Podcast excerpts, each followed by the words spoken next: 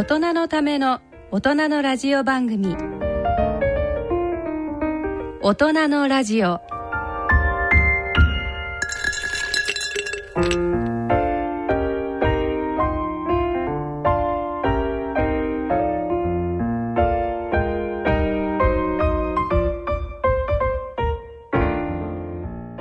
皆さんご機嫌いかがですか？坪田和夫です。ご機嫌いかがでしょうか？西澤邦弘ですこんばんは久保田恵里です。この時間はご機嫌が人類を救うと題してお送りしています。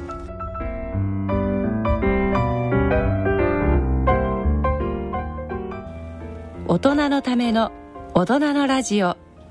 第一土曜日のこの時間を進行いただきますのは慶應義塾大学医学部教授の坪田和夫さん。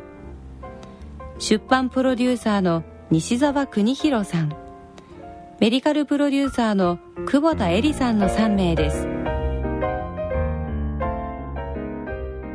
さて今月はどんな月になりますでしょうか？それでは大人のための大人のラジオ進めてまいります。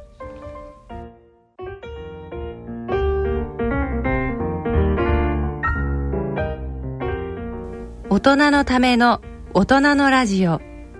この番組は野村証券ほか各社の提供でお送りします。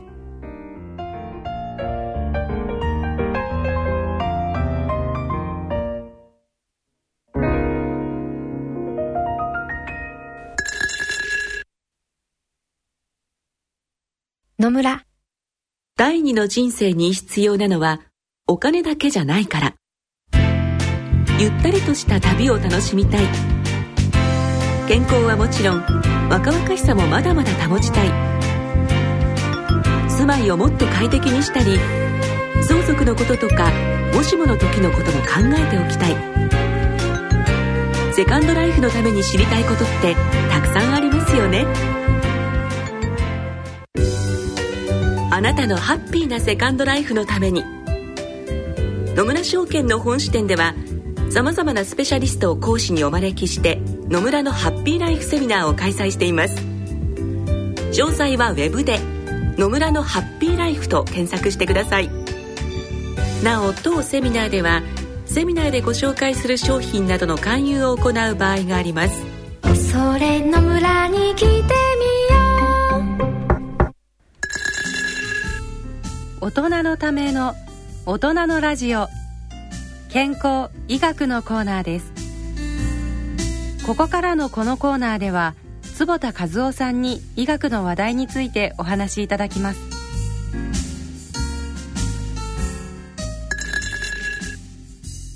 健康医学のコーナーです。今日は、えー、最近の医学論文からと題してお送りいたします。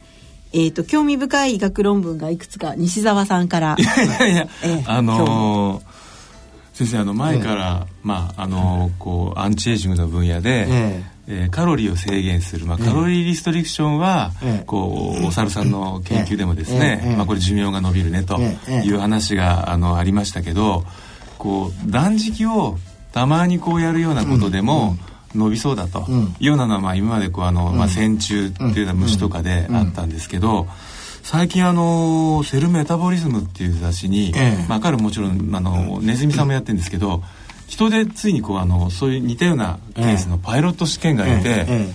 でそれが意外と緩かったので、ええ。これで本当になんかその、えーアンチエイジングの指標伸びるのかなっていうのがあったんですが、ええ。ーっと結局その1ヶ月にえ5日間だけ連続して、ええ。ー一応こう断食に近いような食事って言ってるんですけど、ええ。見てみると、ええ。大体普通食べてる量の35%から50%ぐらいみたいになってて、別にそういうこと普通あるよなと思ったんですけど、でそれを5日間やるのを3ヶ月間繰り返したら、うん。あのよく断食の時に増えるようなあのケトン体が増えてね。3倍にもなったとかですね、うん。で、まあ、いろんな指標が良くなったと。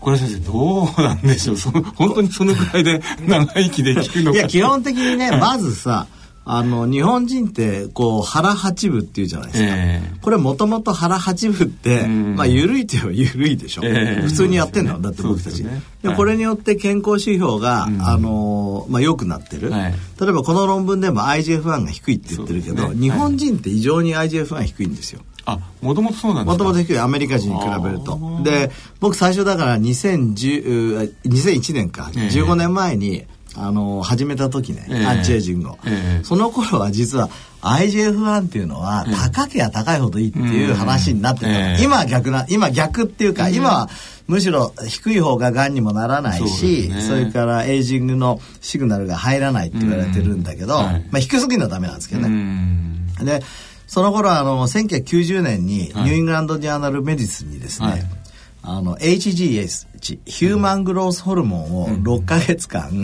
体に打つとん。IGF が上がって、でがんがんになりそうですね。そんなことないですか？がんになりそうに思うじゃない、ええ。だけど体重が減って髪の毛が生えて筋肉がついて皮膚がツヤツヤして、えー、大体60歳以上の男が10年若返ったっていうのがニューイングランド・ジャーナル・メディスンだよ、90年。1990年、はい。でそれがアンチエイジングの基本だった。だから僕2001年に始めた時ね、え HGH 打ってた。あそうです前そのお話うん。ありましたよね。打ってたでしょ、はいはいその頃 IGF だったんだもん、に日本人低いんだよ。どうしてかっていうとはい。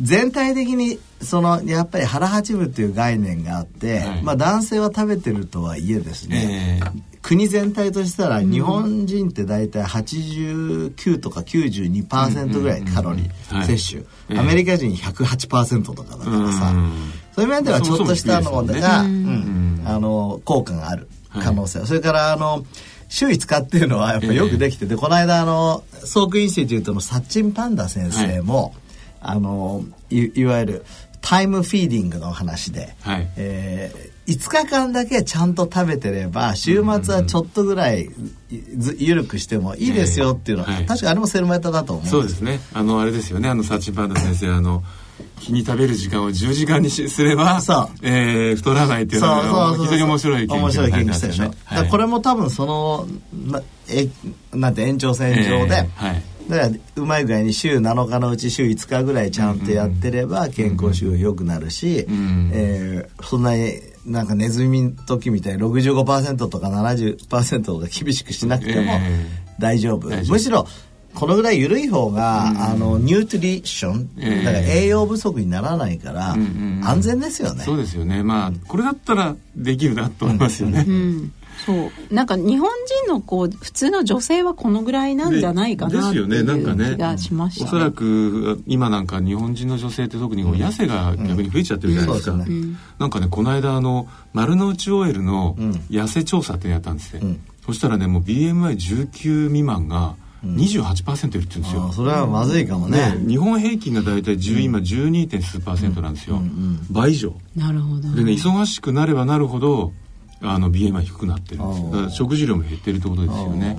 だから日本人は逆にこんなことしなくてもおそらくそういう女性たちは、うん。もうそれよりもちゃんと食べようと。そうですね。栄養バランス考えてちゃんと食べるあのアメリカにカロリーリストリクションソサエティっていうのがあって、ええ。カロリーを抑えてる人たちが集まってるわけ、えー先生前に取材に行かれたりそう。だってそこ行ったらさ、はいえ。結局日本人の平均ですよそこにいる人たち 体型もそんな感じ。体型も全然だから確かにアメリカにうんうん。いるって言っちゃこれじゃ失礼かもしれないけど、うんすごいちょっとひなんていう豊かな人。そう肥満な人。はいない。うん。日本人の普通のオフィスにいる人たちがいるっていう感じだ、ええあー。それで、あの我々はカロリーリストリクションをしてるというそうだね。ことなわけですよね。だあそういえば全然関係ないんですけれども、芸能ネタなんですが、ええあの俳優の榎木孝明さんがね30日間水だけで過ごして水だけで過ごして、んとてもなんかこう精神が研ぎ澄まされて、うん。よかったっていう話になってて。すごいね30日間。実際に食べなかったんですまあでも相当あれですよね。こう周りでちゃんとした先生が見てないと危ない30ね。日間やっぱあんまりおすすめしないのね、うん。っていうのはやっぱり48時間以上食べないとうん。筋肉のええ。やっぱり以下。だから筋肉を壊して、そうですね。使い始めちゃいますもんね。それ使い始めちゃうから、うん。やっぱりそれの健康指標はどうなるかわからないので、うん。あのあんまり進めないけど、でもそういうことっていうのはあるよね。うん。すごいですよね。で、あの、昨日までやってましたみたいな感じ。で、なんか記者会見されるって言ってたん。で。いやでもね確かにねそのずっと断食に近いし生活してる方って何人か私も前お目にかかったことがあるんですよ。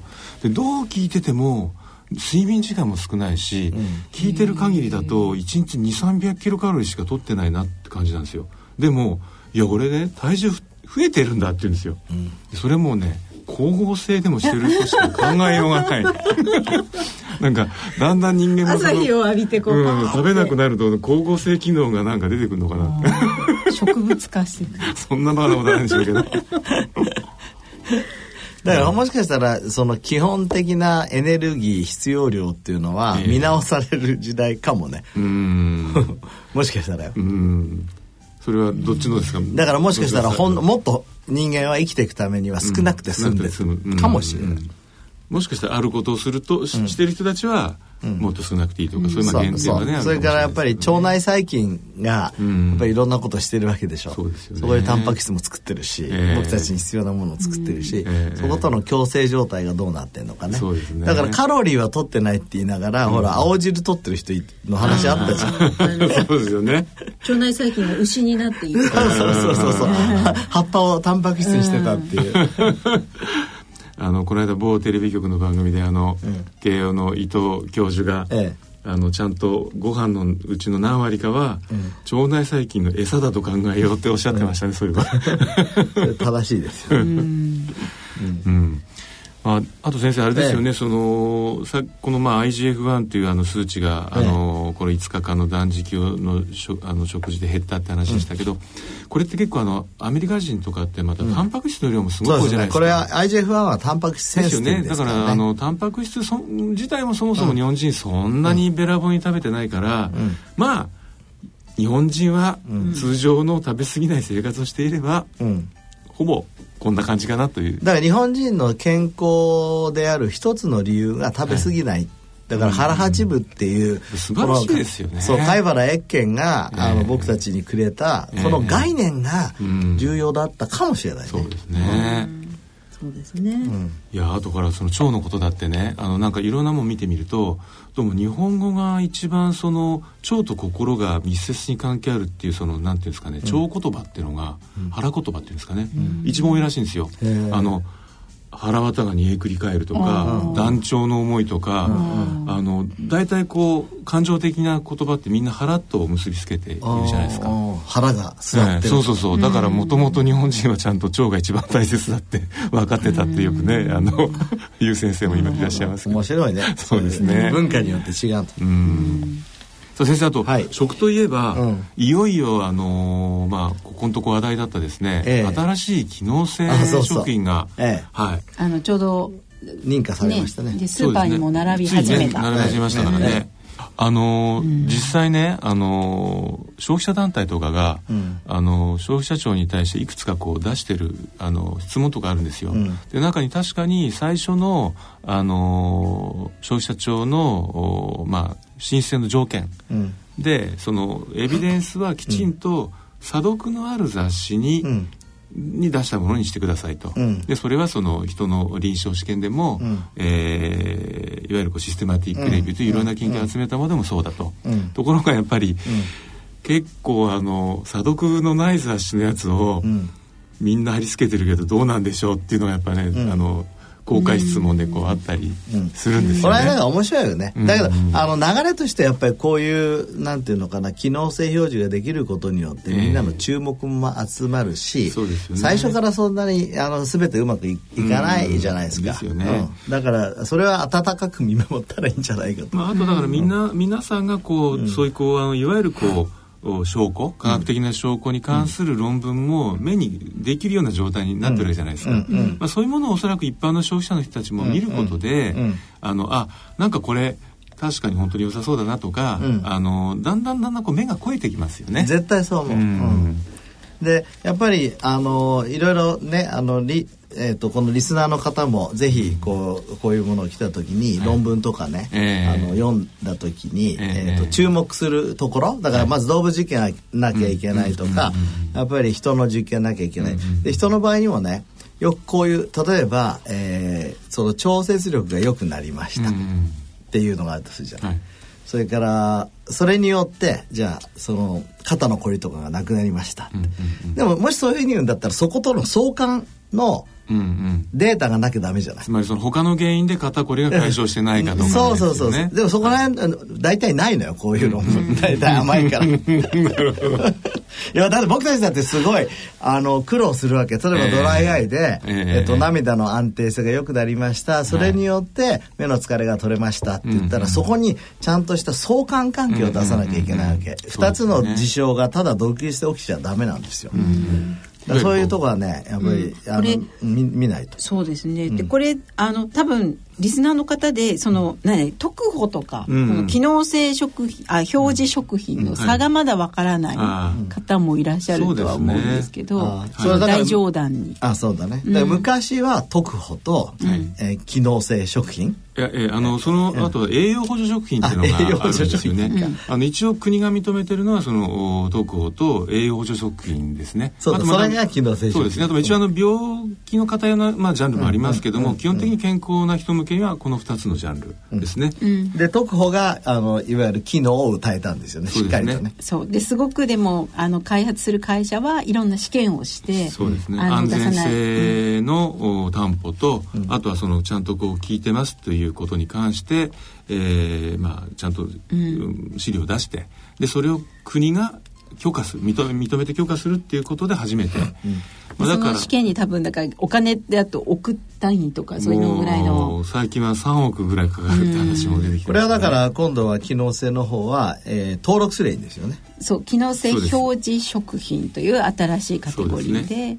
でこれ企業の責任なんです、ね、そうですだからまああの特保は一応国もが認めてるから最終的には国も含めて何かあったら、うん、あの責任を取らなきゃいけないわけですけども今回は、えー、一応条件が揃っていたいるものに関しては消費者庁は、えー、まずオープンにしますと、うん、まあ、今実際あのもし消費者の皆さんもねあの消費者庁のページに行ってそのとこに行くとあの一覧が出てて、うん、えー、そこにこうどんな論文があるか3週間ぐらい前で27個ぐらいかな？そう1でしたね、うん、そうですね。載ってましたね。はい。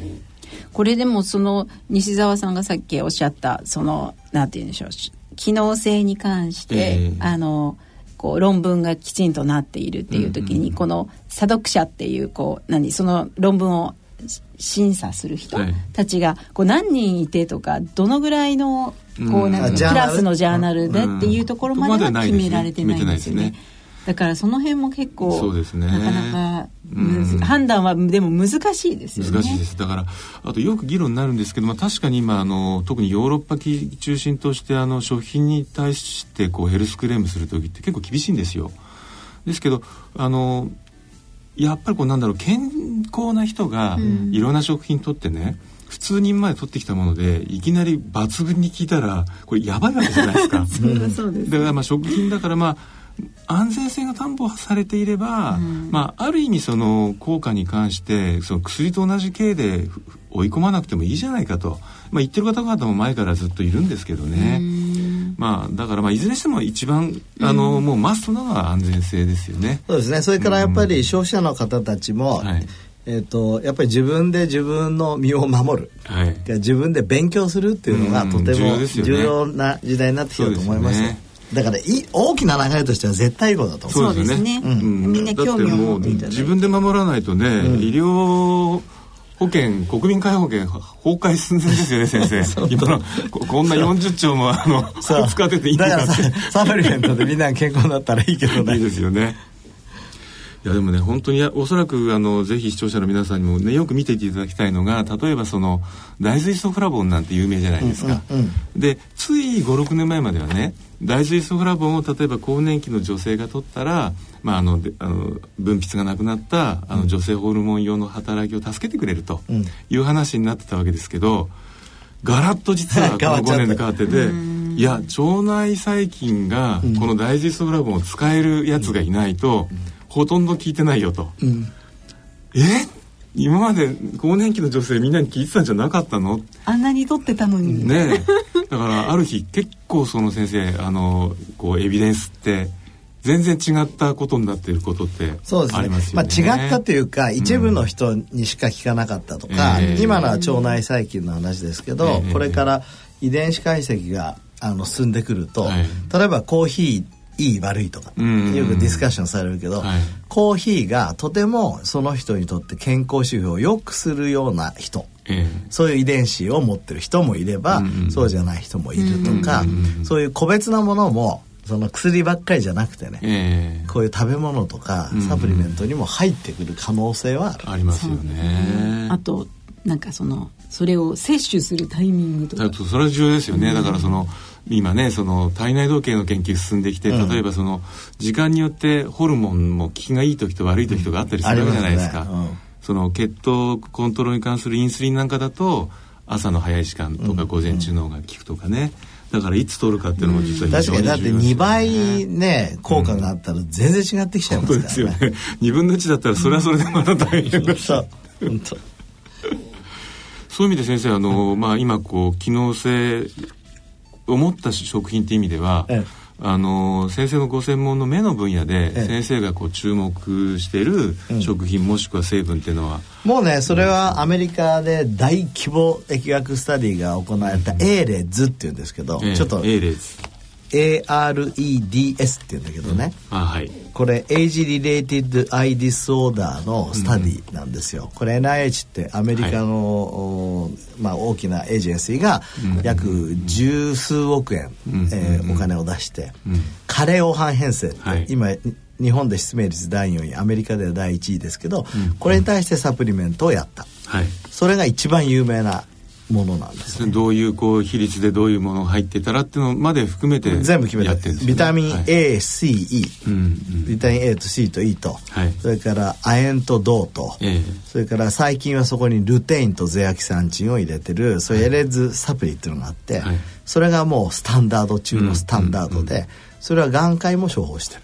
これこういうちゃんとしたスタンダードがサプリメントの分野であるのは他の科ではあるんですか、えっ、とね眼科ほどこういう、特に抗酸化サプリは、ええ。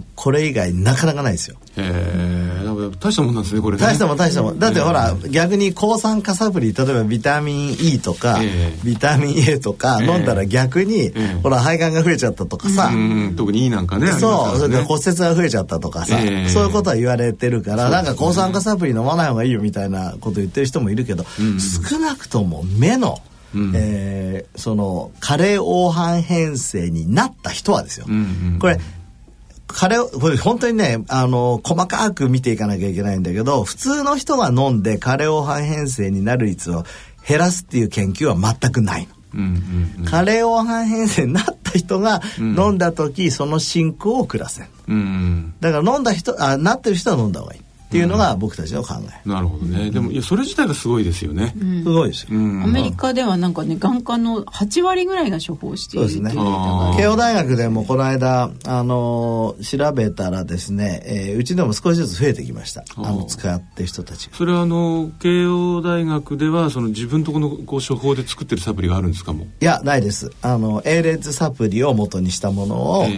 あの日本のメーカーが作ってる。はあ2社ぐらい二社ぐらいですかああなるほどなるほど、そしたらなんかつい最近、あのアメリカの方でその、いやあのアメリカの眼科学会が、その A 列にのっとってるはずだったサプリの中に、結構足りてないのがあるっていうああ、そうそうそうそう。ですけどね。でも、あれね、あの、えっ、と、一番売れてるのはボシュロムっていう会社と、それからアルコンっていう会社のものなんだけど、もともとボシュロムが、あの、お金を出したので、ええ。ボシュロムは権利あるんですよ。A レーズに対して。でだからそれが一番売れてるのは当たり前で。でそこにそのいろんなものを付け加えたりしてるわけ、うん。だからオリジナルの A レーズではないっていうことを言ってるんだけど。でもまあそれはいいんじゃないのと思いますけどね、うん。えそのオリジナルの A 列処方っていうのは例えば、うんちょっとあれですけど、うん。そのボシュロムによってもうこうパテントが取られちゃってたりするいやいやそれはあのせそういうことはしてないオープンになってる。うん、それ NIH の funding 最終的に NIH の funding になったので、うん。A レッズサプリっていうのはもうオープンになってて、んえー誰が使ってもいいんです、でだからビタミン A とか、えー C が例えば500ミリグラム per day とかね、ビタミンだと400 international unit とか、もう細かく決まってるんですよ。うんうん、それはあの日本で加齢黄斑変性がまあ心配もしくはそうだって言われている人も、うん、そのアメリカのその処方にのっとってやはり取った方がいい、ね、がいいだけどちょっと亜鉛のね濃度が、亜鉛が 80mg って結構多いんですね。なので僕なんかは、えーと、30mg ぐらいの処方にして出してます。うん、ちょっと modify してる。なるほどなるほど。でも加齢黄斑変性っていうふうにもう言われた人はやっぱエビデンスあるんだから、やっぱり取るのはいいんじゃないかと思う。あと先生、まあ、今回、日本のそのこう、機能性食品のやつでは、ルテインとかゼアキサンチンなんていうのが結構話題になってますけど、うん、先生もルルテインはやってらっしゃいますよね。そうそうルテインはもう網膜の守護神なんですよ。うんうんうん、これルテインって何かっていうとあの僕たちほら黄斑部って言って目の、えー、中心のところに黄色い斑って書くんだけど、裏側ですよね、うん、そう、ものを見る中心を黄斑って言うんですよ、でいつも光が当たるわけ、だから年を取ってくると加齢黄斑変性っていうのそこに障害が来るわけ、でそこを守ってんのがルテインなの、でルテインは、えーと、僕たちの体は作れない、全く作れない、そう。ほうれん草とかそういう植物にある、それを食べて人間はなぜかこうキャリアプロテインがあってですね、うん、その目の中に集まってそれも黄斑部に一番集まって、うん、目の中心を守ってるわけ、うん、でたくさんのエビデンスあるしうちの慶応の眼科教室でも論文いっぱい書いてるし、ルテインはすごく重要、でうちの研究でも食べれば血中のルテインが増えます、食べれば、えーと、目の黄斑部のルテイン濃度が上がりますと、そういうようなエビデンスはちゃんと出してる。だから取るのはいいですよね、逆に、えーと、黄斑密度が黄斑にあるルテインが低い人は、枯れ黄斑になりやすいとか。あルテインをじゃあまあサプリとか、うん、確かほうれん草とか多いんですよね、そう。そういうのからこう取った時に、うん、目以外にルテインがこう、あの行って何かいいことをしてくれるってことあるんですか、えー、と少し行くのが皮膚。ああと肝臓はあは。あ、なんかいい感じですね。今ちょっとでも目に比べると濃度が全然低いです。あやっぱりあのカロチノイドの類って結構こう、臓器によってかなりこう集まりやすい場所があるんですよね。ルテインとゼアキサンチンはもう黄斑部に圧倒的に多くてもともとルテインってこれ光アンテナって言って光からの障害を守るためにできてるんですよ。だからそういう面では合目的。なるほど、うん先生研究といえば全く違う方向行っていいですか、いいですよどうぞ。いやなんつうこれご機嫌がのキーワードなので、うんうん、あの例のノーベル賞を取れた利根川先生たちのグループが、あのネズミにですね、うん、楽しい記憶を植え付けといてで辛い目に合わせてその記憶を蘇らせたら、うんうん、あの鬱になりにくかったというですね、うんうん、楽しい記憶が大切だと、うんうん、でよよどういう楽しい記憶かって見てみたら、そのまあ被験検体になった、うんうん、あそのオスのネズミを、メスのネズミと遊ばせたと。そうそうそ れが楽しい記憶だったというので私は非常に心を打たれたんですけども。えっとどうどうどうでしょうか？そうそうそうなんかこう動物の根源に迫るね。そうそうそう。あれあのー、すごく話題になってるえー、チャネルロードプシンって言ってね、はい、あれ光を当てると、今特定の脳の部分を、うんうん、あのー、操作そう操作できる。怖いですね。興奮させることができるわけ、えー、例えば楽しい記憶をえー、保持している脳の一部があったとするじゃないですか、はい、例えばあの女の子と遊んでましたみたいな、えー、そこを、あのうつ病の状態のネズミにしといた時にそこを刺激してやったら、えー、そのうつの程度が低くなったということで、うんうんうん、まあ、人間ではすぐにはできないけどさ、えー、でも原理的にはこの論文ってすごい面白いなと思うのは、うん、やっぱ楽しいことを思い出しゃ、えー、辛いことに勝てるっていうことだよね。でそれだから思い出すいい方法を人気人に対しても探せば、いいってことですよね。そうそうそう。それはまあ光じゃないかもしれないけど、もしかしたら匂いかもしれないし、もしかしたら言葉かもしれないし、もしかしたらタッチ、えー、マッサージかもしれない。し、でも思い出すことによってね、あの楽しい記憶がうつを抑えたらスパッ。素晴らしいですよね、このでもねあのチャネルロプシンってこう光によって脳を刺激するっていうのはすごい注目されてて僕たちも今やってんの、え。ー、で結構面白い。そのうちあのぜひ、えー、紹介したいと思いますけど、それは何をやってるかっていうと、はい、えー、泣く、うん。っていうことはど、脳のどこがコントロールしてるの。興味深いですね。興味深いでしょ？興味深いです。あのなんて例えば、えーと、涙腺からずっとね、ええ、解剖学的に、え、その神経をずっとたどっていくと、うんうん、この上唾液核ね、っていうところに行くんですよ。うんうん、でそこがつながってることは分かってるわけ。うん、でもさじゃあその上唾液核というところを刺激したら、涙が出るかどうかっていうのは誰も分かん。なかったわけ。で僕たちはそこを、えーと、刺激することによって、で、えー、涙が出ることを今やろうとしてる。そうするとそれがしっかり1対1の対応になったらさまさにそれは機能的にもつながってるってことでしょ。でそういうことができるこれ。これからどんどん進んでいくと。でこう涙本当に感動してたらまたあのコルチゾール値が下がったりとかいいことあるじゃないですか。いいことあるかもしれない。そうそう。だからな涙をもうちょっとねあの今までは全然お手上げ状態だったのが、えー、新しい技術がいっぱい出てきたので、えー、あのそういう研究ができるようになってきたね。面白いですね、うん、あの昔編集部でバカな実験したことがありまして、うん、あの玉ねぎ切ってあの、うん、涙取って、あとはその感動のあの映画で涙取って、で実際あの本当にあのあれどこだったかな？あのある大学で調べてもらったんです、その中を、そしたら圧倒的にやっぱその感動して泣いた方が、あのコルチゾールだったらなんだなんなんだか忘れちゃったんですけど、ストレス物質がいっぱい出てて、なるほど玉ねぎ切ったんじゃやっぱりなかなか同じ涙でもあの流飲は下げてないんだってまあ確かにね昔からその刺激による涙は薄くて、えー、でこう感情ぐーって言って出てくる涙は濃くて、えー、確かにプロテインがかかったことあるんだけど濃いんですよ。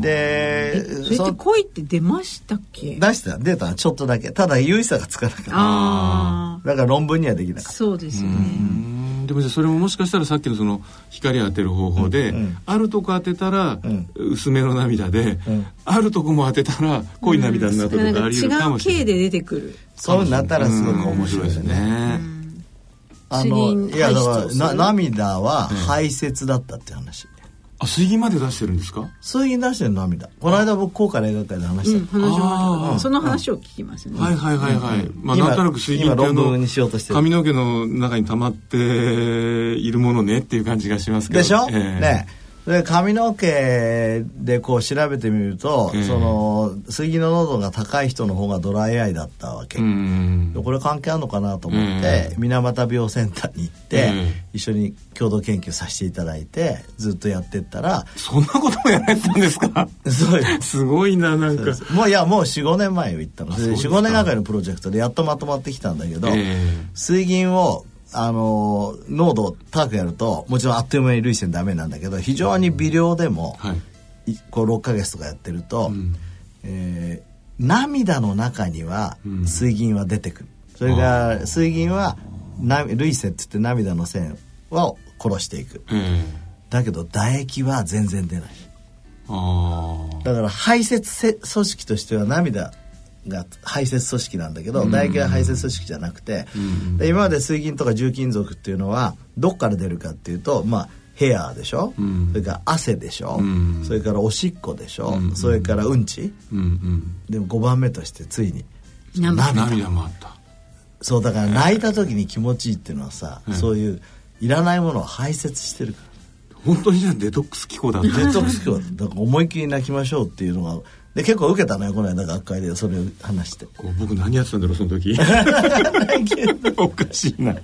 そうですか、うん、いや先生今日はあの、うん、まさにこういろいろなあの方向に来ましたけども最近のこう医学論文からというようなことでいろいろとお話伺いましたけど、うん、先生今度はあのブルーバックスで理系のための研究ルールガイドって出されたじゃないですか。そうなんですよ。これって、ええ、そういう例えばもっとちゃんとこう、えこう研究とか、エビデンスって言われるものを、しっかり知りたいなとかしっかり読めるようになりたいなっていう、一般の方なんかにもこれそうですね。とにかくルールというものを、そこにあの副題が書いてあるんだけど上手に付き合い、戦略的に使いこなす、だからルールをさ、えー、とちょっと間違っちゃって、あのなんていうのおぼかたさん問題もあれば、はい、それからちょっとしたことでつまずいて本当に名古屋の先生です晴らしい先生してるのにちょっと研究費の使い方を間違えちゃったためにねあの研究人生僕本当にもったいないなと思ってそうです。よねその、うん、アウトプットが立派でもそんなことでこれまでなんかちゃちゃがついちゃってつまらない、ね、そう。だからそこら辺はちゃんとそういうのコンプライアンス経営って言うんだけど、うん、法律遵守の経営をしっかりしろと。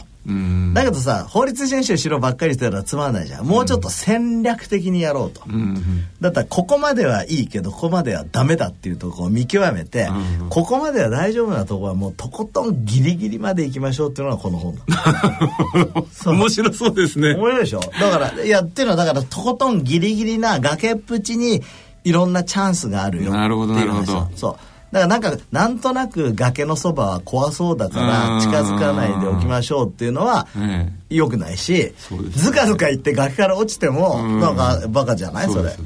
ちゃんとここに崖があると。つまりそのリスクのちゃんと質とか、そのレベルをちゃんと分かった上で、そこのところでチャンスをつかむという。そう結構ね、あのグッドウィル事件とか僕のねパーソナルね、大変な事件もいっぱい書いてあってね,、面白い。自分で読んでみてね。巻き込まれた事件。そう面白いです面白いですね、ということで。またあの赤裸々な。ね。先生のあの研究者人生のこう道筋もこれでわかるという。そうですね。素晴らしいですね。なんか考慮原稿を読んだのになんか今なんか冷や汗をかきそう。な変な汗。がこんなもの大丈夫いやあのリスナーの皆さん私はあの今ですねあの先生のサイン入りの本をいただきまして、そこにはご機嫌プロフェッサー和夫坪田の金色のシールも貼ってあのあってですね。こんなもん作ってね本当に。あこれちょっと折れちゃったこうやって綺麗にしよう。はい、ということであの、あれですねえー、最近の論文から始まった話がいろんな方向に来ましたけれども、ね、本当に、えー、健康医学のコーナー。今日は最近の医学論文からと題してお伝えいたしました、はい、まあ、なんだか方向わかんなくなりました。が大変また今日も楽しい話を聞かせていただきました、はい、ありがとうございましたありがとうございました。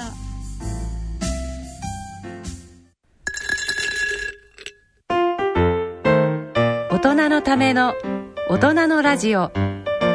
スポーツのコーナーです続いてはスポーツのコーナーです。今回はスロージョギングでおなじみの福岡大学スポーツ科学部教授の田中博明先生と電話をつないでお送りします。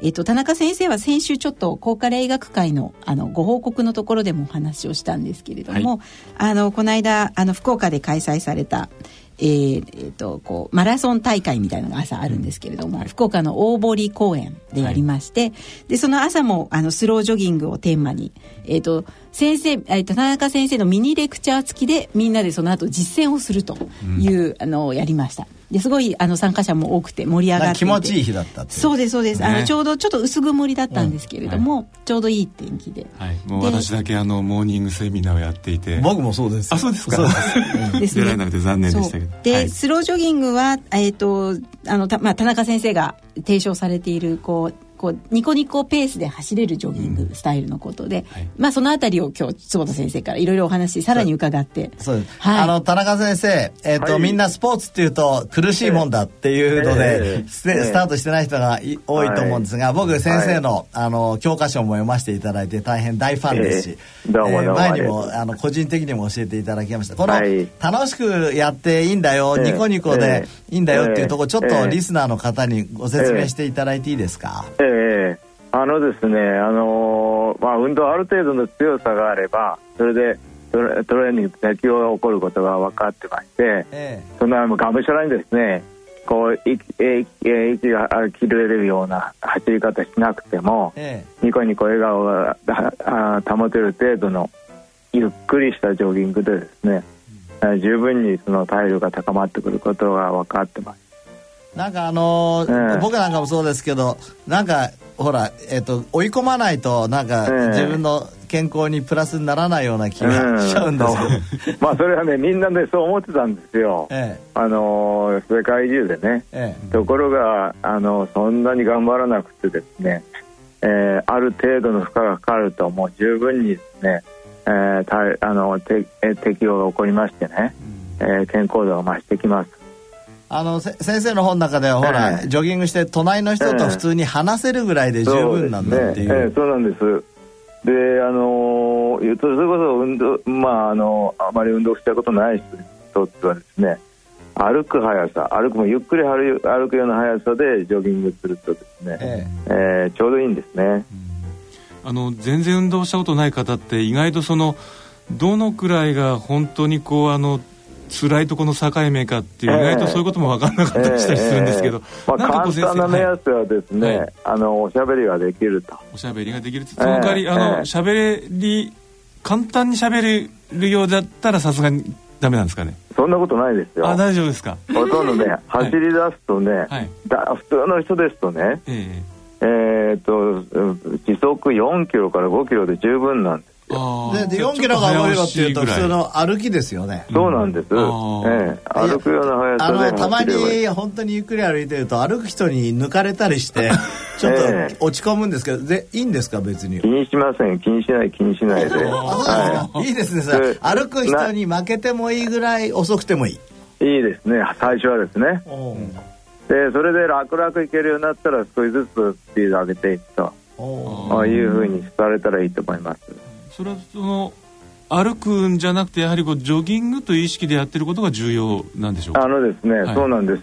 あの走るということはこうジャンプするんですよね、えー、ジャンプするためにあの例えば太ももの前面とか、うん、お尻背中お腹の筋肉をですね使う、はい、大きな筋肉ですね、はい、普通歩いてる時は振り子でしょ、はいいあの太もも上げませんよね、えー、で膝を伸ばしませんよね、えー、えー、それで、えー、あのお尻で蹴るあの蹴ることもないんですよね、うん、で背筋も立てることもないので、うん、大きな筋群を使わないで済むんですねで走るとそれ全て使いますから、うん、それだけそういうところに酸素を送り込まなくちゃいけない心臓もそれだけ働くということになりますよね。あの先生、ええ、一方ね、えーとえ、1日に1回はこの「ぜいぜいぜい」とその心拍数を上げろっていうことを言う人もいるし僕もちょっとそういうところがミトコンドリア鍛えるのにいいのかなと思ってるんですけどそこどうですか？あのね、あるところ刺激があればですねもうミトコンドリアの機能が高まることが分かってる。んでそのスイッチオンするものをあ測ることができましてね。それで調べてみますと、えー、本当に。発表されてましたよねそれ。そうなんです、えー、え本当皆さん今言いましたように普通あの本当運動したことない人ですとね時速4キロから5キロで、うん、そのスイッチはオンになるんですよ。ミトコンドリアの機能をそのぐらいの軽い運動でも高められると、はい、そういうことなんです。でじゃあ強くやったらそれ以上に高まるかというとそういうことでもないことが分かってきますね。そしたら楽しく楽にやった方が長続きしますしね。あと先生量的にはその1日にどのぐらいで週にどのぐらいって目安ありますか？えっとねまああの1日だけ30分ぐらい。30分ぐらい、ええ30分から1時間ですね、えそれで週に、えー、5回からあ5回以上。やっぱり結構時間的には大変ですねやっぱり。でそれもねあの今ですね1分走って30秒歩くというのをおすすめしてるんですよ。インターバルですね。ええー、で、えー、まあそれですとねちょっとした隙間時間にもできますでしょ。ええー、例えば朝10分あ10回やって、お昼10回やって夜10回やるとか。ああ、じゃそれぶ1分で30秒になっても大丈夫なんですね。大丈夫ですね、はい。ええ田中先生その時って例えば僕って普通革靴履いてますけど、うん、あの靴で走らしちゃうんですか？どどうえー、っとね僕あの運動に2つの目的がありましてね、ええ。ー、例えば坪先生もだいぶ体力が高いあの、から、ええ、普通の歩くようなスピードではねあの体力が高まってこないけれども、ええ、エネルギー使えますから、ええ、その余分な脂肪を取り去るにはあ好都合なんですよね、えー、だから、えー、っと肥満改善とか余分な脂肪を取り去るためにはどんなにゆっくりでもいいということが一つありますよね、そうすると革靴でもちょこちょこちょこって走って歩くような速さで走ると、えー、あ歩いてる時の倍のエネルギー使いますから、はい。えー、っとそのまあ要するに肥満の解消あるいはそのかあの肥満にあの予防ですね、えー、それに、えー、いいですよね。うん。で僕は革靴で走ることをお勧めします。あそう。いやいいですね。いいですね。いやそうやってね先生言い切ってくれるとねやる気になるんですよ、えー、よし、もう今日からもう革靴で走ろうって。ただね。もうなんか電車には遅刻しそうなぐらいこうで走る。乗り遅れそうなぐらい。あんま母先生しちゃったら今度ねですからね。あのそれこそほら汗かいちゃうじゃないですか、えー、そうですよねね背広がしてると、えー、それは1だからおすすめしたら1分走ってそして30秒ゆっくり歩くと、えー、うんそうすると汗が引いてくれますからね。じゃあこう汗にびしょびしょにならないぐらいでいいってことですね。そうですね。えー、いいな好きだな、そういう楽楽ちんな提案ってですね。それで時間が取れた時にね着替えて、えー、走ると。ああ。いうふうにしたらスロージョギングをなるべく効かせるポイントは。やはりここがってやっぱそうなるべくあの上下の体の動きみたいなものをしっかり意識する感じなん。ですかねそういうわけでもうあの、はい、走ればジャンプしますから、えーそれだけ実は同じ距離行っても、はい、あの仕事量が多いんですよね。あじゃちゃんとこうジャンプしてるっていう意識を持ってちゃんと走ってるもう普通に走ればいいです。もう、はい、本当に、ええ、先生あと例えば私とかがあの女性だと結構パンプスって言ってちょっとこうヒールがある靴を履いてる人が多いと思うんですね、えー、結構走るのは実際大変だったりもするんですけど、えー、例えばこうオフィスとか廊下の廊下とかで、その場ジャンプみたいなことだったら、靴脱いでできるかなってちょっと変な人。ですうんだからその そのままジャンプだと結構きついんですよ。そしたらね、うん、12メートルのねああもう間隔をね走った方がいい。ですそれでターンして。ああなるほど、ええ、靴脱いでぐるぐる走るええターンするんですよ。それおすすめですよ。テレ,、僕はテレビ見ながらやりますけどね。えテレビ見ながら走るんですか？ええええ大体2メートルぐらいの間隔を、こう、部屋をこう。で、ターンじゃあ、ジョギングマシンをかわざわざ買わなくても買う必要ないす。はい、すごい、田中式。安上がりジョギングマシン。そうなんですよ。はそれいいですね。えそれからそれって何？ジャンプするより楽ですか？楽です楽ですちょこちょこ走るっていうのはねちょこちょこ走なんかやりたくなってきますね。ええそこでちょっとやってみてくださいよ。いやそのその概念もいいですね。ちょこちょこ走り。先生ネーミングがお得意ですね。いやいや。先生あの 自分でね結局時間がないから。あまあそんなことをねあの考え出すんですよ。でたあのじゃあのターンするとですねターンの時にエネルギーをものすごい使うんですね減速して加速するというフェーズで、えー、えー、運動量が多くなるんでですから狭いところでもね何度も何度もターンそうそうそう。だから僕は例えばまた来週海外行きますけど飛行機の中でもやるんですよ。飛行機の中でちょこちょこ。ええ。エコノミーの一番後ろ行ってですねええ。ええあのこうターンしてね。いや先生いや先生のアイデアは本当に刺激的です。もうどんなとこでも運動場、えー、先生あのちょっと素人考えて恐縮なんですけど、えーえー、同じ方向にこう狭いとこでもぐるぐる回るのと例えばその今の飛行機みたいな通路狭いじゃないですか、前にあの5メートルぐらいジョギングして後ろ向きでそのままあの 下がってまた前に行って後ろに下がってってそれはもういいですけども、いやきついですよね。やっぱきついですね。前に進むでしょ、はい、そしてターンするじゃないですか、はい、例えば左足でターンして次は右足でターンすると、はい、いつも同じ方向を向いて例えばテレビ見てると考えてくださいテレビの方向を見てね、こうターンする今私やりながらやってるんですけどね。すごいすごい面白い。だからサッカーなんか見てる自分がサッカーの選手のような気分になれます。またいいね。それ面白いですね。スポーツ観戦するときにはあのリビングをこうちょこちょこ走りちょこちょこ走りしながら。そうそうそうそうそう。あのそれで1分やって休むのがミソなんですよね。そうすると。あの結構長く続けられるんですよ。素晴らしい。いや、はい、今日は先生ちょこちょこ走りいただきました。ね、ね、ありがとうございます。それから靴でもそのまま走っていいって言い切っていただいたので、そ、ね、れもやりたいと思います。はい。そうあのできたらですねかかとの薄いシューズがいいんですね。はい。できたらはい。そうします。そうします。かかとからつかないようにあるいはかかと厚い人はですねあのつま先立っちゃいます。つま先出すと、ええ、あのあの足痛くな痛めますからね、はい、あのジャンプした時にこう指の付け根でつくじゃないですか。ジャンプされたばかり、そこで着地するんですよね。ちょこちょこちょこちょこ。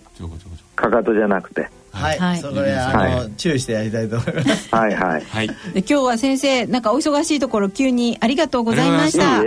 どうぞ、はい、あの引き続きまたよろしくお願いします。はい、はい、ありがとうございました。はい。福岡大学スポーツ科学部教授の田中博明先生と電話をつないでお送りいたしました。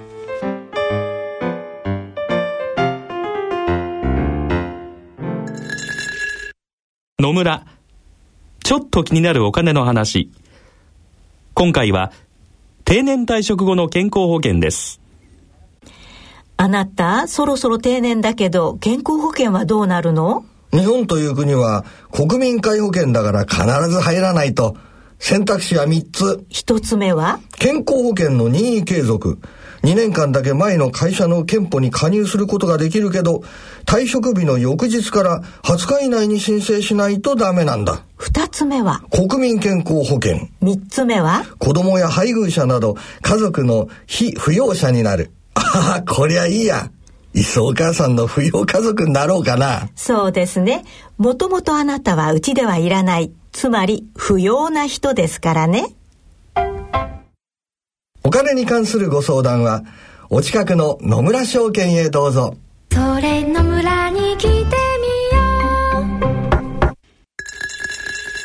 大人のための大人のラジオ。今回の大人のラジオはいかがでしたか？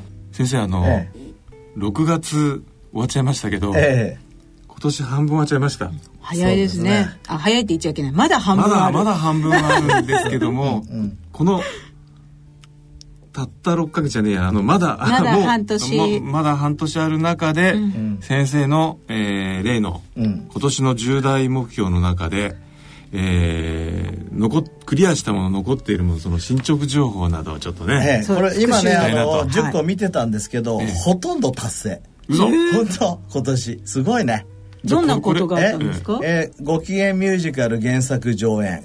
これバッチリでしょ、え言っちゃいましたね。それから白内障研究所フィリピンのタクーロバンにチーム医療派遣。これはまだ8月にやる予定だけど、うん、もうファンディングもしたし予定も立てたし、そうですね、まあ行くでしょ？あとは行くだけと、はい、それからネイチャーとの共同ジャーナルネイチャーパートナージャーナルエイジング and its mechanism of the disease、これもう多分9月にスタート9月には行けます、これ行きます。行きます。もうあのー4本論文アクセプトになったし。それからアジアアルボ国際学会大成功、うん、皆様に感謝って書いてある。確かにこれ大成功じゃん、はい、ね、ね、ドライアイの新しい定義診断基準を国際合意に導く。これ僕書きました自分が。ファーストオーサーで。で今みんなに回覧してるので、まあ、国際的って言ってもまあアジアなんだけど、でもいけると思います、はい6番目の子供を禁止から守ろうプロジェクト。これも順調にスタートしてますので、えー、ぜひ子供を禁止から守るっていうのは今年、これスタートすると思いますこれも。それあれですか？その先生の前おっしゃってた、うん。うん、えー、ネイチャークラスを狙って自分で書いておられるというあの禁止の理由という論文にも関わるところですね。まさにそうなんです。いやあの、ー、今月中に出そうと思って、はい、この1か月間ずっとコツコツと自分で書いて久しぶりに書き終わりましたので、出せると思いますが。はい。それから7番目の iPS 誘導の角膜再生医療ベンチャー化。これ、あの、うちの仲間と、えっ、と、投資をしまして、はい、ベンチャー化作りまして、会社作ったので。坪田ラボで坪田ラボじゃないの。これセリュージョンっていう、これもう一つの大学発ベンチャーで、再生医療をやるやつ。でこれもしっかりスタートしました。はい。えー、老眼治療の新規プロジェクトをベンチャー化。これはまあ、坪田ラボ。で、うんうん、えー、これもなんかいろいろとやってます。なるほど。ドライアイ英語一般啓発書が出版されて大ヒットっていうのは9番目。これはね、遅れてるけどだけど昨日やっと原稿が上がってきて、ああなるほど、うん、だから今最終チェックしてますけど多分これも出ますね。で10番目ユニークで優秀なレジデントが10名以上境内眼科入局。これ入局しました。11名入局して。昨日も一緒に飲んでたんだけどみんなすごい優秀シャンパンを飲めるダメだねでもこんな6月でさ、うん。全部達成しちゃうようなものを目標にしてそ うまあでもあの ダメなの。これはあの、ま、ちょっと狙いがい。や甘かった。そう、もっとやっぱりチャレンジャブルなものをしないとああ俺って小さい男になりつつあるかもしれない。でも先生まだあの仕込みが終わった、うん、先生のレベルで仕込みが終わったものが、うん。まあ、は全部ありましたけど、うん、まだゴールはこれからじゃないですか先生。いやでもこのぐらいいっちゃったらもうさいけちゃう？い けちゃう。ここからば波乱万丈の。もっともっとでかいプロジェクトにしないとダメだ。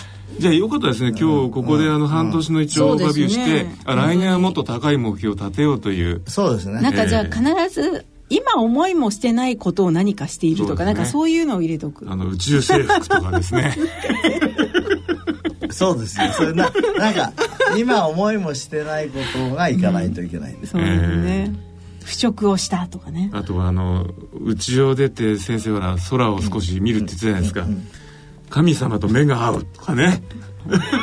それの話が。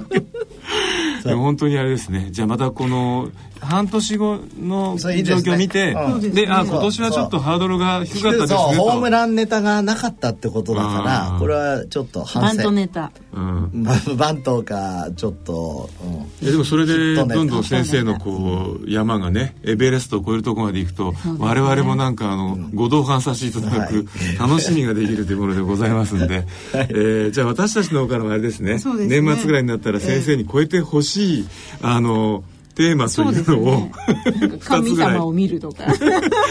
二つぐらい結構あの出させていただいてですね。そうですね、はい、ありえないぐらいのものを入れたいと思いますが、ね、はい、はい。ということで、えー、番組では疑問質問ご意見ご感想をお待ちこういう質問を出すんでしょうねこういうような話を聞いていただいて。先生に超えていただきたいあの山、ね、来年に向けてねあったら、ぜひそんなあの、はい、アイディアをいただきたい指令もいただければと思います、ね、はい、はいはい、えー、郵便の方は郵便番号105の、えー、8565ラジオ日経大人のラジオ係まで。その他大人のラジオの番組ホームページからも投稿できます。さて、えー、この後の大人のラジオは大人の音楽をお送りいたします。2014年大人のバンド大賞の入賞曲を紹介してまいります。お相手は私久保田恵里と。西澤邦弘と。坪田和夫とでお送りしました次回私たちの放送は、えー、来月8月1日の放送です。それでは次回放送までさようなら。さようなら。